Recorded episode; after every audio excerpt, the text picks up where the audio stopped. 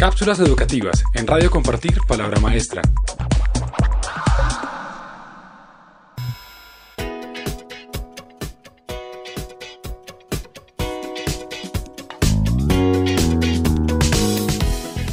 ¿Cómo reconocer el tipo de aprendizaje de sus estudiantes?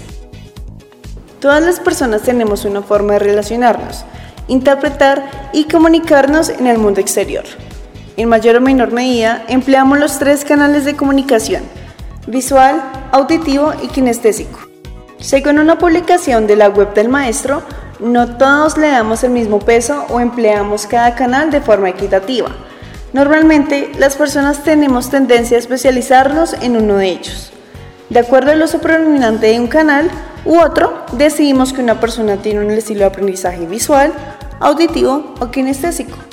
Para quienes el canal predominante es la vista, la comprensión de la información es mejor a través de lo que ven, ya que piensan en imágenes, están en la capacidad de asimilar más contenido en menor tiempo, mueven los ojos hacia arriba al hablar o explicar algo, prefieren ir de lo general a lo particular, no saborean mucho las comidas, apelan a los dibujos y a los esquemas a la hora de explicar algo, prefieren el uso de la pizarra y recuerdan mejor lo que leyeron o vieron. Los niños con un tipo de aprendizaje auditivo comprenden mejor la información que puedan escuchar, ya que se sienten más cómodos con tareas secuenciales, asimilan la información paso a paso, les gusta explicar a través de historias, prefieren escuchar a la maestra antes que ver el pizarrón, ladean la cabeza para escuchar mejor, hablan consigo mismos y llevan el ritmo de los sonidos y la música. Por último, los niños con tipo de aprendizaje kinestésico asimilan la información a través de los sentidos. Hablan despacio, respiran profundamente, saborean la comida, hablan con gesticulaciones y movimiento de manos.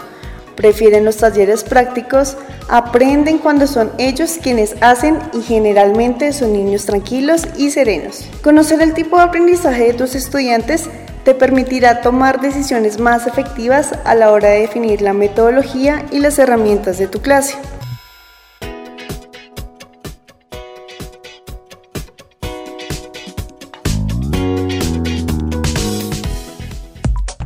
Cápsulas educativas en Radio Compartir Palabra Maestra.